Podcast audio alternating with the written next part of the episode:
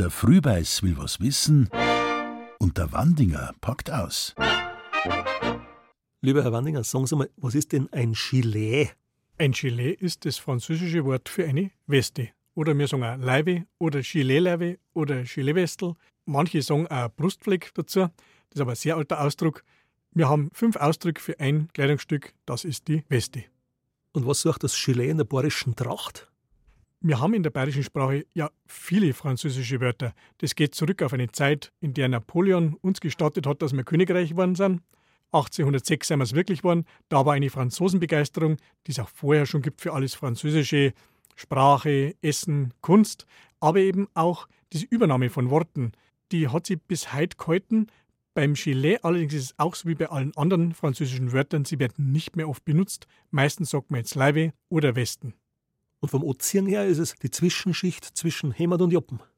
Man kann zu jedem Trachtengewand als Mo ein Westen anziehen oder halt auch nicht. Der Vorteil bei einer Westen ist, man fühlt sich ganz angezogen. Das ist so ein Spruch, da bist du einfach schon mal ganz angezogen.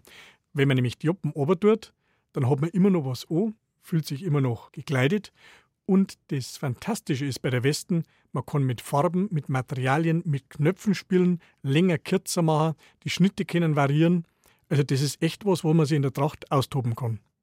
Viele Musikanten sitzen ja so auf der Bühne und das ist quant, das engt nicht ein, weil es keine Ärmel hat, schaut gut aus, lässt, wie Sie gerade gesagt haben, ein hohes Maß an Individualität zu der Tracht zum Trotz.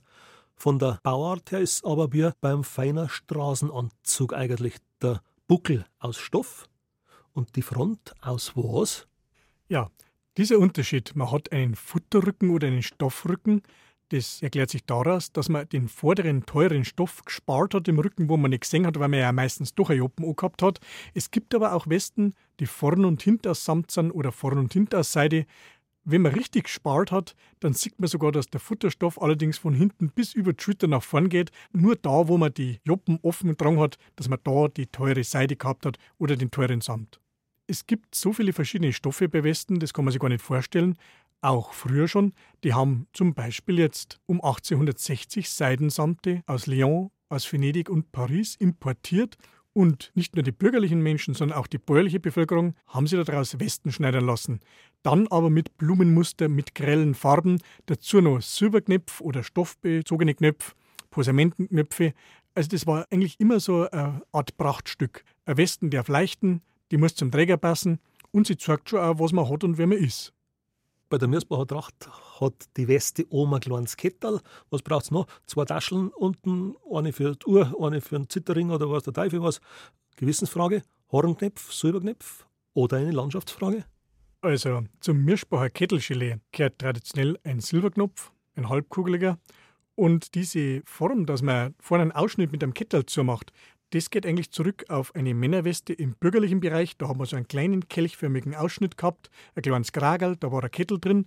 Und im Trachtenverein ist das wieder aufgenommen worden und Mode worden, damit man auch vorne einen Hosentrager besser sieht. Tatsächlich ist es so, dass bei den ersten Trachtenvereinsbüdel manche Westen haben, die anderen gar nicht. Und erst später hat man gesagt, aha, dieses Gelee mit dem kreisrunden Ausschnitt, das gehört zur typischen Mirschbecker Tracht. Das ist aber halt nur eine der vielen Geschichten, die keine wirkliche Grundlage haben. Man hat es halt einfach mal so beschlossen, weil einer gesagt hat, so gehört's. Und wie ist das mit den Knöpfen? Metall, Hirschhorn oder was? Bei den Knöpfen haben wir vom Talerknopf bis hin zum Hirschhornknopf alle Möglichkeiten, die es überhaupt noch gibt. Wobei das Interessante ist, wenn man so alte Talerknöpfe anschaut, das ist ja ein Münzgeld, das war ja eigentlich Gebrauchsgeld. Das hat man aber in dem Augenblick, als es nicht mehr in Gebrauch im Umlauf war, mit einer Öse versehen und weil es ja schon aus Silber ist, war es ein wunderbarer Knopf. Die haben wir dann durchgesteckt durch den Stoff, ein Bandel durchgezogen, dass die schön flach aufliegen. Und die haben wir auch jederzeit, wenn die Westen hier war, an die nächste wieder hinbaut. Daneben gibt es aber auch Knöpfe, sogenannte geschlagene Knöpfe oder Rosettelknöpfe. Das sind so kleine Messing- oder Silberblättchen, die man mit Patrize und Matrize so geschlagen hat, dass eine bestimmte Form rauskommt. Dann haben wir es nachbearbeitet. Dann gibt es wunderbare Knöpfe, die mit Stoff bezogen sind, Glasknöpfe.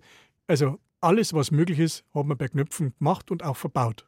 Da hat man also schon gespürt, das ist eine Frage vom Geld, vom Geschmack, vom Hauptsache viel oder Hauptsache schön. Lieber Herr Wandinger, besten Dank für die Einblicke.